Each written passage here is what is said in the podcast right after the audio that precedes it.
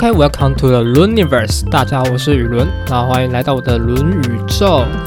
Yeah，这是我新做的 Podcast。我 好像也不能讲说新做哈，因为我其实前面根本没有做出什么东西来，这就是我算是心血来潮想搞的一个东西吧，这样子。对，那小聊一下好，为什么想要做 Podcast？就是因为我其实个人目前是在等那个冰单来，就你们也知道，如果有有听众知道说，就是如果男生你毕业之后没有提早申请那个提早入伍的话，然后那个冰单就是会他妈的卡超久，就有有些人就是卡到年底，然后像我可能就是有去事务所问，然后是可能是到明年三月四月，然后才会估计才会把我叫进去这样子。对，然后反正现在就是卡在一个呃，我就是也不能找正职的工作，然后就是打只能找打工，然后因为其实我目前在那个餐厅的服务业上班，然后就是收收盘子啊、送送菜什么的，那就是很很不难避免的，就是会出现有点职业倦怠的情况，就是你们都知道，就是如果你做服务业，然后因为尤其又是做餐厅，然后客人很一多，然后就很忙，然后忙的时候就心情就会整个烦躁。好像有些客人就是很很白痴的，就是很喜欢问你一些很就是很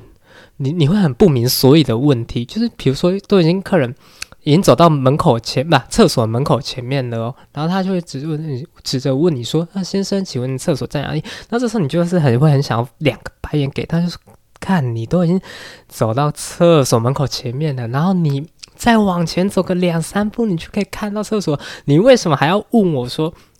厕所在哪里？我那时候可能手上都夹三四五盘菜，然后准备要送，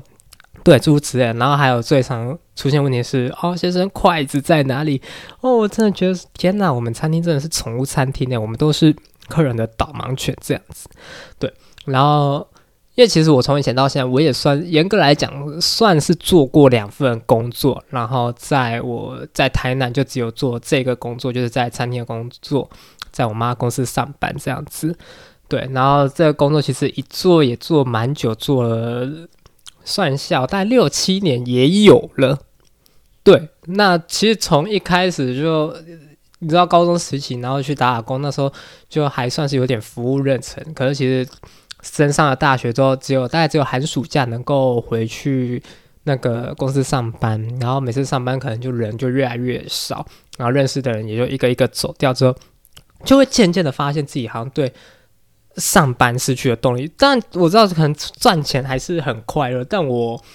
目前还不以赚钱为我的首要目标。这样子，对，当然没没钱还是没办法过日子，对。所以这就是我一一个嗯杀时间的方法嘛？你要这样说也可以。对，反正我现在其实目前行程排的还蛮满的，就除了要上班之外，然后有时候还还会去屏东找我女朋友这样子。对，然后想做拍摄，这其实从毕业之后就一直有个想法在，然后那时候就因为就乱。因为你知道，就是毕业毕刚毕业的那段时间就有点有点无聊，然后就可能会乱听其他人的 podcast，然后就发现说哦，podcast podcast 其实，在台湾的市场，虽然我觉得有点趋开始趋近于饱和，大概就像 YouTube YouTube 一样，可是我觉得 YouTube 又更更饱满了一些。对，现在就是我觉得现在新人想要做 YouTube，除非你有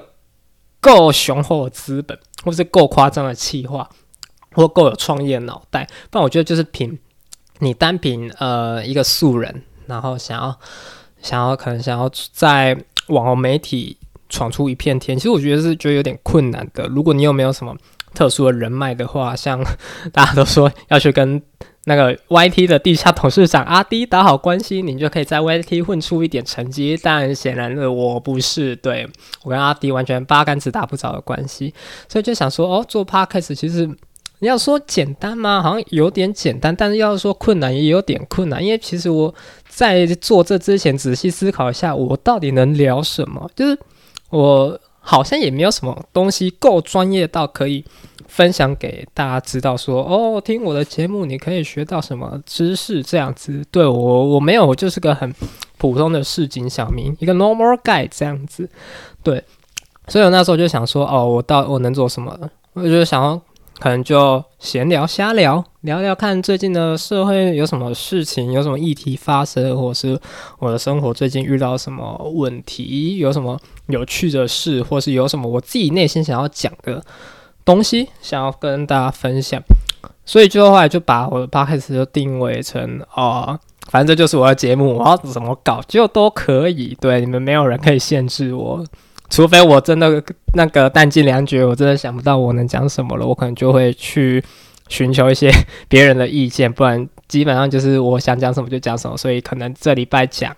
讲这个，下礼拜就可能讲音乐，在下个礼拜讲体育，很跳 maybe 我不知道，反正就想说，如果真真的做起来，然后这节目有听众的话，就可以把它当休闲一点的节目听。对，就你也。不用图说一定会获得什么专业知识，就当我在跟你闲聊这样子。然后其实本来想要在录 p a 之前，我并不是想要自己一个人录的。其实我找呃之前跟我很好的一个高中朋友，然后我们就有一天就一起稍微聊到说，哦，因因为他也要准备那个国家考试，然后就想到在读书这段时间，他就也觉得，嗯，可能必须早一点。不一样的事情做吧，不然就是可能单一直读书，一直读书，生活也是蛮无趣的。那我们就稍微聊，就聊到说，哦，我们可以，因为我也我自己也有这个想法，那我就想说，哦，跟他聊我们做 p a c k a g e 如何。然后他一开始就也蛮就蛮爽快，就答应的，对。然后我就很爽快就答应人家说，好啊，帮我们来搞这个。然后那一阵子就自己就有点一股脑的，就找说，哦，麦克风可以买什么啊？然后我们可以来讲什么这样子，对。然后后来。但这件事情我一直没有，我一直没有跟我女朋友讲，然后就直到哦，我跟我跟我女朋友是远算远距离吧，她还在读书，对，这样到到我每个礼拜都还是会播出一些时间去找她，然后就我去找她的时候，就那天我还选了一个非常 糟糕的时间点讲这一件事情，就是我选在呃平安夜那一天，就是二十四号要跨二十五号的那一个晚上。的时间，其实算前面就讲，我就讲说，哎，我可能会，我想要跟别人做 podcast，然后那个人他也认识，对，然后听到了当下，他其实就有点不开心，就其实我也看得出来他在不开心，只是我还，因为我就蛮想做的，然后，但我我自己又很坚持，那但我还是一开始还是有一些。放下身段，我跟他说好，那我们就不不做。之后来我自己就越越想越不对劲，我就觉得说为什么不行？我为什么不能做？就我想做，为什么要限制我？然后我们就回去 回去的路上，我啦，主要是我就不太不太讲话，这样，因为我自己都在我我在我脑海里跟我自己的天使恶魔打架，说哦，到底要不要做这个？因为我觉得这是一件我想做的事情，然后可以跳脱我目前的生活模式吧。因为我觉得我最近的生活。生活模式已经都有点固定住了，然后做这件事情是可以让我有一个不一样的体验，然后也也许也会有更有动力去做，可以发掘一些不一样的兴趣这样子，对。然后我们就回去，回到家之后就再稍微的小把事情讲开，对。只是，嗯，我自己就有点不太不太能量，想说我我女朋友为什么不 不支持我做这件事情？然后我就一个人想，然后他就去洗澡，然后我就一个人在外面想，然后洗完澡之后就放进去洗澡，然后洗完之后就发现哇，他他哭了，这是这是我完全没有想到的的环节，我完全没有想到他会哭，然后我就我就很慌啊，然后我们就我还是有跟他道歉，然后讲我们就讲说，他就问我说，为什么我要这么坚持做这件事情？为什么不找他？其实他最气的理由是一来是我找。我跟我那朋很好朋友是女生啊，对，就是异性。然后我先不要骂我是渣男，但我我没有拿捏好关系的，不不会不会，我还是很爱我女朋友。然后再是为什么我在做这些事情的时候，为什么都不先想到他？为什么我不先问过他，而是去问别人？对他主要的很很生气，然后跟我 argue 的点是这一个。然后反正那一天那天就已经是圣诞夜了，然后我们两个都在哭。对我给了他一个。最早的圣诞节，这完全是我没想到的。本来还想说那一天开开心心的，那隔天要去吃吃大餐，看完烟火还蛮棒的，前面的气氛都还不错。结果我自己搞砸我自己，我就是那个小丑，对，超惨。然后后来就想，好，那我就不要找我那个朋友做，我们我就我就自己在想办法。然后我就在继续在网络上看，说哦，有什么器具啊，然后单人主事的话有什么要点要处理的，对，反正后来我我就自己想说，那我就自己做。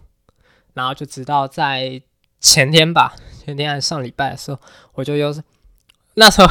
也是一个蛮突然的契机，因为他就突然看我，他就看我的那个手机的搜寻记录，然后发现哦，我我手机找了一堆跟 p o d podcast 有关的东西，像是麦克风要买什么，然后怎么帮节目取名字，有的没的。然后他就问我说：“你是真的很想做这个？”我说：“对啊，但我已经没有找别人做了，我自己做。不不，不要再拿这个，我们不要再为了这个吵架。”对，然后。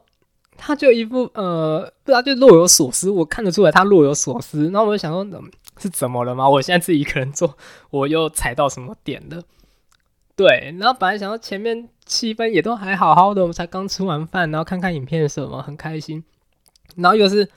又是我最讨厌的那种环节，就是沉默，然后不讲话，然后各各做各的事，然后划手机什么的。就他也会笑，我也会笑，可是我们就完全不跟对方讲话。我觉得那个情况其实蛮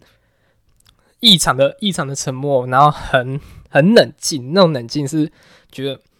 感觉只要有一个人讲讲话或者笑的话，另外一个人就会觉得压力很大，说他他一定是又在生气。对，然后反正就是又是跟圣诞节一样的情况，就是他去先先去洗澡，然后换我，然后我们就会出来的时候就躺床，然后躺床就。我还是划划着我的手机，其实我自己心里是有点蛮不开心，因为我觉得说，我我都已经，我也我觉得我也做到避险了，就我不跟别人，我是自己弄，然后我觉得我已经把我所有能避免的雷都都不要去踩了，只是他就还是不知道为什么，就还是有点像在生气吧，我不明白，然后我自己会觉得说，他他是不是不太想要我做这件事情？反正我们就后来又沉默，大概十五二十分钟有吧。他就他就有就突然抱住我，然后就我们就稍微讲，我就问他说：“你到底在顾虑什么？”他说：“对我又是就是也也是老话一句，就是为什么我没有做这个不不找他？我说我没有不找你，因为你可能下学期要实习啊，很忙啊。然后我们又不一样的不一样的那个城市，我们又远距离什么的，如果要。”录音什么会会不会很麻烦？我是觉得说，我我自己先自己先做做看。那如果有做成功的话，我就再找你啊，这样子。这我觉得这些事情都是可以都有转换的余地。对，只是他就是蛮蛮坚持说，可能我需要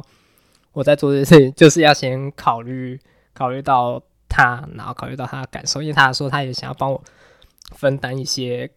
事情，可能包括像像说他他也会一些音讯的剪辑，但我觉得我。我我就跟他说，我我我想自己先试试看，因为我觉得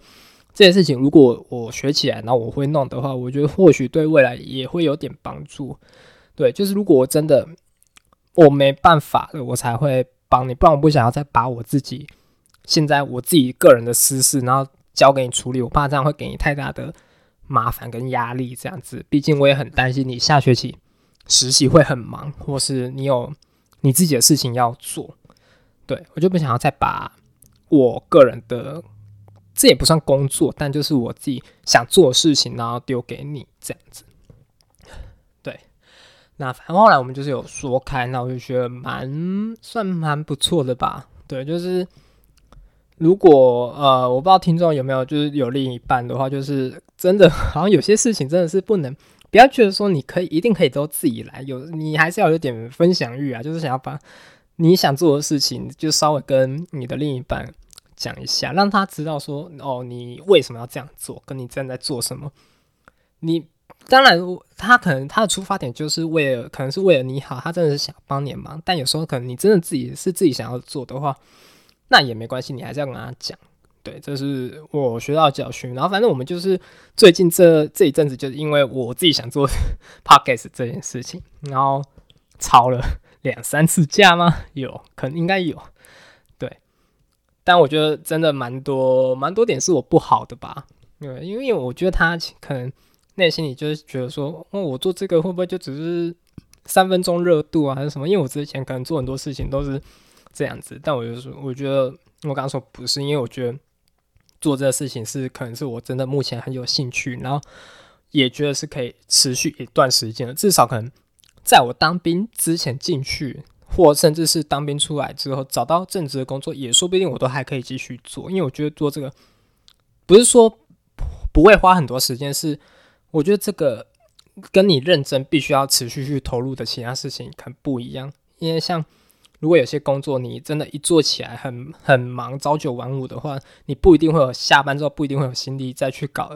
这些你额外的兴趣或者什么的。但我觉得这个就还可以，因为可能一个礼拜就挑个一天，然后把最近这个礼拜可能发生的事情，然后讲一讲，然后剪辑出来。放上去就好，我也不图说这个一定要做到什么能够商业商业模式可以获得利益还是什么，就真的只是 for 我个人的兴趣。就跟我前一阵子呃听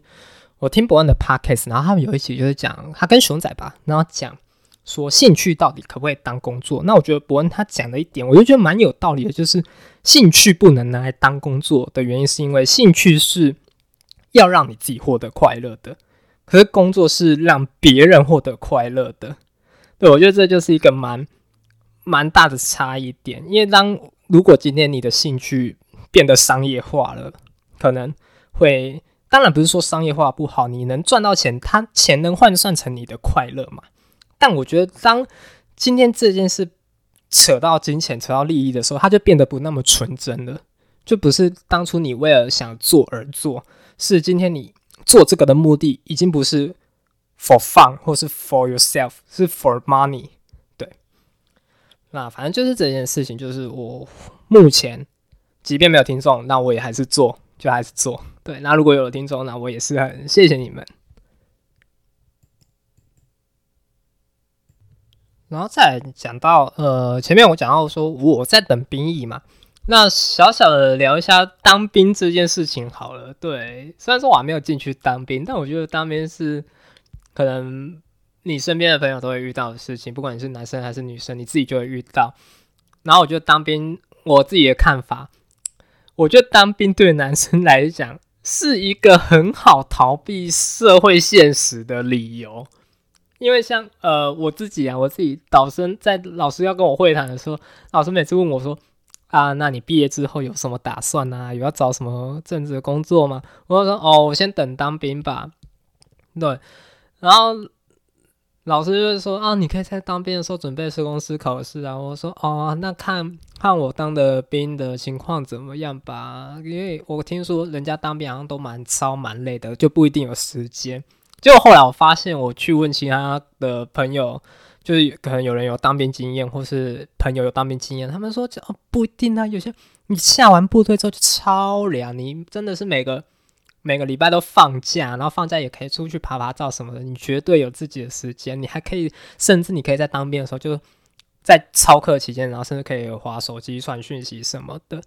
对，但那时候就还没有想那么多，就觉得说哦当兵真的是一个 可以拿来。避免很多人问你问题的一个好方好方法好理由好借口，对家人亲戚问你说哦，那你之后毕业之后要干嘛？有要找正职工作吗？有要去当社工吗？我说没有吧，就先 先当兵，当兵看怎样再说。当完兵就去找个正职工作。对，那我觉得我我不能一竿子打翻一一那个一船人啊，但我自己是觉得当兵真的是一个超好的借口。对，当然也有很多人是想说，干等当兵真的是一很浪费的时间一件事情。然后当了兵也是进去拔了四个月的草，扫了四个月的地，出来，哎，就浪费我四个月的时间。我还不如就是可以直接去找我正职工作，或是做我自己想喜欢喜欢的事情。对，那这这就跟最近呃吵得蛮凶的议题嘛，就是关于兵役延长这件事情。就我觉得兵役延长这件事情能。能追溯的根源太多了，从阿扁的时代，然后到马英九的时代，再到我们现在这个年代，其实兵役兵役的时间从缩短又到延长，就是其实今天撇开不讲政治，我们就单论这个政策而言，不论政党的立场，单论兵役延长这件事情到底有没有必要，我自己个人觉得是没有必要，因为其实很多人都觉得都说。未来假设真的发动战争的话，可能呃会是以经济战、网络战为主，冷兵器、热兵器的战争已经不会再那么频繁的发生，所以国家与其去培育真正能上战场的那种士兵，不如可以拿来培育一些专业、拥有专业技能的人士，他们能够提供的策略或者是技能，足以能够让你去对抗其他的国家。那当然，像以台湾来讲，其他国家就是我们对岸，像中国。对，那其实呃，兵延长有一部分原因也是因为美国，美国要我们希望我们兵延长嘛，那政府可能就听了，采取这个策略。就我觉得兵役延长这个政策已经变成有点像是真的是一个政治产物，真的不是为了为了我们的国家而去思考，真的有点像是配合说，哦，美国希望我们怎么做，那我们就跟着这样做。但我觉得就是。会影响到就是现在的年轻人嘛，然后九九四年后 九四要当兵，对，真的是非常的幸运哈。本来是只有九五，结果现在变成连九四都要当当一年的兵了。那我就看，反正看各大网络论坛就开始很多人在反弹，然后说为什么又要延回一年的兵？对，是，但其实今天今天单论我我个人的立场，我觉得做一年的兵没有必要。但如果真的这件事情还是发生的，我觉得就还是得接受。然后我觉得会引起那么大反弹，原因一来嘛，就是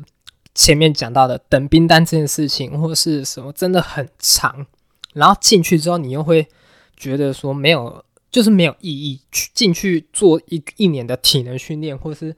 那些操课训练出来了没有意义，你等于有点浪费了一年的时间。你可以赚一年的钱，结果去拿去每个月领。两万出，有些人可能他学历比较高，或是他的科技比较特别、比较顶尖的话，他一毕业之后能领到的月薪绝对是超过两万，甚至三万、四万、五万都有可能，这因人而异。但今天就被迫必须得进去做这一年，然后一年都只能领两万块的话，一定是势必会引起很多人的反弹然后再我会觉得说。后面的人反弹那么大，会不会是因为他们觉得说当一年不是他们应得的福利？我自己觉得，我自己觉得说，九四年后的男生会觉得说，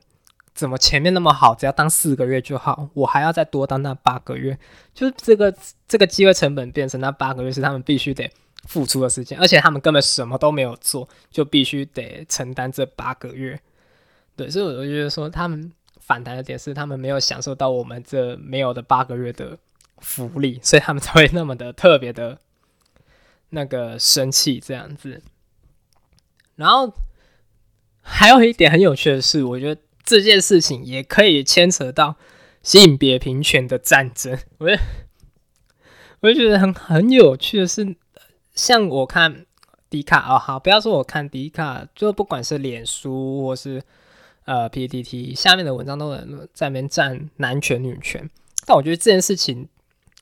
根本没有所谓的男权女权，我觉得这是人权的问题。是只要你是这个国家的人，你可能都有义务可以去当兵，不论你的性别，不论你的身份。那很多人就在那边吵说什么哦，你女你是女生，你又不用当兵，然后女生就会说你又你又不用生小孩，到底是生小孩比较痛苦，还是当兵比较痛苦？这件事情我们。不要讨论，而是今天这件事情就是它已经发生了，然后政策也已经颁布了。那我觉得男生女生就是应当去接受，然后不要再有任由的批评或者是恶意的嘲讽之类的。我觉得这才是真正的对所谓的性别平权才是有能更显著提升的方法。对，然后我觉得后后面可能还会有一件很，我觉得蛮蛮蛮可能会发生的事情是，会不会二零二四年后？的单身男性跟单身女性比例大幅增加，因为男生都要去当一年的兵了嘛。那我不知道，但我会不会兵变的几率也随之提升？然后男呃男生女生就都恢复单身，甚至呃生育生育率持续下降的几率会也会提的情况也会提升，这是有没有可能的？对，这是我。自己去想到了一个会不会之后会出现的一个情况，可能蛮有趣的吧。然后最大的得利者可能就是呃我们这些可能九九四年前的的男生，然后我们就不用浪费那一点时间去当兵啦，嘿嘿，爽，没啊？对，那我就这就且战且走吧，我觉得就看国家的政策怎么样，再去会不会再有修改。然后也有说那个要把学分学分修三年嘛，然后一年拿来当兵。我觉得这个情况其实讲真的蛮，我自己是觉得蛮蛮蛮不太可行的啦。如果有人要双主修呢，如果有人暑期时间要实习呢什么的，那这样子你要修的课程三年，其实我觉得是蛮困难的。你要把三年就把所有学分修完。然后再去当那一年的兵，我觉得不太行吧。我就是看国家之后要怎怎么跟教育部，然后可能大专院校去做调整。对，这是我自己对目前兵役延长，然后跟我自己个人在等当兵的一点小小见解。然后最后来聊一点宠物过世的事情好了。那呃，其实事情也发生的 蛮突然的，就在。算是今天晚上吧。今天现在录影的时间是一月五号，然后是是我女朋友的宠物，然后它叫哈鲁，是一只很可爱的小仓鼠。然后它在就是今天晚上的时候，就是去当小天使了。其实，在前两三天的时候，都还没有想到它会那么突然就这样病恹恹的，然后就离开我们。直到其实我昨天还在屏东的时候，然后他还蛮。早上起来的时候，都还看到他蛮有活力的在跑滚轮，然后到今天晚上的时候，然后跟我女朋友在试训，然后然后我们会打打游戏，然后他就也不知道为什么，就是突然灵机一动，想说去看看哈鲁怎么样了，结果就发现他就躺在那边，就是有慢慢的有点一动也不像一动也不动那样子，然后就他就跟我说，哈鲁好像看起来快不行了，我就想怎么那么突然。然后我们就游戏就打完就不打嘛，我们就陪着他看他这样子。然后后面就发现，呃，因为哈鲁其实前一阵子呃有生病吧，他的脚就是被医生诊断出有痛风。然后那时候看到我自己也蛮惊讶，想哇，宠宠物仓鼠也会得到痛风？我们是平常都给它吃什么含有高普林的食物吗？好，我们承认我可能很爱喂它吃鳕鱼香丝，会不会是？我的问题这样子，然后我们就看着他，哈鲁就是慢慢的，就是一开始有点呼吸，就慢慢的呼吸，慢慢的呼吸，然后心跳感觉就越跳越慢，越跳越慢。我是隔着荧幕看的，但可以蛮明显的看得出他呼吸的起伏这样子。然后后来中间有一度就是有点像心跳加速，然后他会开始挣扎，就是。脚会开始乱动，然后像在跑步那样，可是就是他也没办法跑，他就是侧躺着在我女朋友手上。然后我看到说就天哪，我真的是眼泪忍不住，我真的直接哭，大哭特哭。就那明明也不是我的宠物，但我觉得好难过，看到一个生命在走到终点前的那一里路的时候，是有点看起来有点痛苦的样子，我就真的忍不住，然后就开始想到。跟哈鲁之前的一些种种回忆，它是真的是一只蛮可爱的小仓鼠，然后我很喜欢闹它，在它就是还年轻，然后小只胖胖的的时候，我很喜欢把把它的食物啊，它的碗，然后放到它的它的屋子上面，就是它会有那种有养过仓鼠或是小小鼠类的人应该知道说有些木屋嘛，然后上面就是有楼旁边有楼梯可以爬上去，然后我会故意把他的。饭拿起来啊，然后放在那个屋子上面去，可能让他拿不到，看他伸伸出小手手，然后踮起脚尖要去吃饭样子，我就觉得蛮可爱的。然后后来会拿，就像那鳕鱼相思啊，或是他会啃那个木棒，然后去逗它什么的，我觉得很可爱，是一只胖胖的鼠鼠。对，然后后来就是到前阵子生病之后，就发现它真的是越来越瘦，越来越瘦，就从一颗薯饼。薯球变成薯条，我觉得好难过。生命怎么流逝的那么快？然后到他后来，我们就看着他中间挣扎完之后，一度我以为已经离开我们了，然后我就哭大哭。我我 我女朋友都还没有大哭，然后我自己就先大哭，真的是很没有用。然后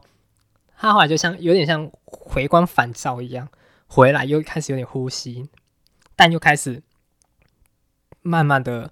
加速，然后就开始不不呼吸了，不跳之后，做出最后一点点挣扎之后，然后女朋友就跟他跟我说，他他不在了，然后我就哇，那一瞬间真的是真是忍不住，眼泪真的是直接哭出来，然后我女朋友就也开始大哭，他本来还跟我说他。可能他已经早就很早就做好心理准备，就在他养好杨叔叔的那一天，也就是他的那一天，他就已经做好心理准备，他迟早有一天会走，而且可能蛮快，只是我们都没有想到那一天会来的那么快，而且又那么的突然，真的是很突然，又在晚上。那我们就看着他，然后把他放好，他走的样子还蛮，就是看起来。蛮痛苦的吧，但或许离开了也是一种解脱，对他来说，对也是最好的。然后之后可能有机会的话，再跟你们分享就是哈鲁故事。然后我自己是觉得，我因为我觉得我自己算是蛮情感丰富的人。然后他明明就也不是我的老鼠，不过我之前也也帮我，就是在还不是我女朋友之前的时候，我也有帮帮他顾过哈鲁。几次，然后可能去帮他喂饭啊，或者是帮他清扫他的家。就我自己也有跟他有一点小革命情感，这样子就觉得啊，他就这样子离开了吗？我都没有机会真的可以见到他最后一面，或是陪着他走完他最后这一里路。我是隔着电脑荧幕这样子看着他离开，对。然后我觉得要奉劝各位。可能心理素质也不能说心理素质不够强大，是那些还没有养过宠物经验，或是照料过、目睹过，呃，跟自己很亲近的事物离开的人的一点建议是：我觉得不要一开始就养什么仓鼠这种，就是既活不长，可是也没有到活得很短的动物，就是它也会活到一一两年。就是你足以跟他有一点深度的情感连接，然后他就这样子离开了，我就会让你有点措手不及。就如果你可能养养的像猫猫狗狗，你还可以从它是年轻的时候，然后一步一步看着它到成长茁壮成年那个阶段，这可能花个三三到五年，然后再到他暮年老年的时候，可能又再花个五年，就是你会。逐渐有个心理准备，然后真的是看着他哇，越来越老，越来越老了的情况，然后离开。或许那一点点的时间会让你更有一点的心理准备去接受他离开。只是，可是我觉得真的，如果你一开始就养仓鼠的话，他就这样子，有可能你还不是看着他离开的，有可能是你一早起来发现他怎么就这样不动了的那一种，那一种惊慌失措。然后我就会带给你自己内心的冲击会是更多的，对。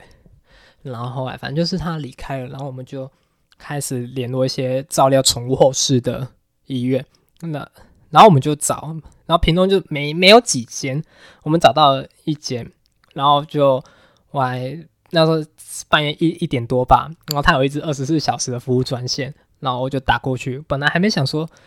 他会接，就我量了很久，我就想说。即便是二十四小时专线，因为这只手机看这只看起来像是手机的号码哦，这只手机号码主人应该是睡了吧？结果大概响了十秒、二十秒有，他就突然接起来，我想哇，居然太感动了吧！真的还有那个在营业服务我们这样子，然后就跟他问了一下宠物后事啊、火化的费用大概要多少，然后因为仓鼠小小一只嘛，就大概一公斤以下的话。就包含那些可能火化啊，然后骨灰，它会还会有自己的牌位什么的这些服务，然后一套流程下来居然是六千八，然后我那时候吓呢吓到，我想说哇六千八怎么那么贵？但后来自己我自己又去稍微爬一下文，然后看到哦真的可能宠物大概离开的费用都是那样子，然后我自己就也有点好奇哦，宠物都那么贵，那人的话呢，我就把再再去。爬稳，因为我我自己还没有过真的是很亲的亲人离世，然后要帮他办后事的经验，所以我对于丧礼要准备多少钱，完全是没有概念的。然后我就去找，然后发现哇，人走了也要十五万、二十万不等，甚至还超过。就是光是你要办告别式，然后要帮你的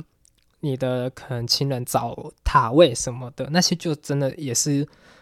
五位数、六位数起跳了。对，所以我就开始会有点不禁的去思考说，生命的流逝，那我们要在一些你亲近的生命即将终结之前，我们要做些什么？无论是物质上的钱，或者是心灵上的我们的陪伴，我们是不是都应该还要再去付出我们的更多，以及准备的够多，以免那天真的来临的时候，我们才在这边后悔说我们可能没有好那么多的时间去陪伴他。照顾他，对，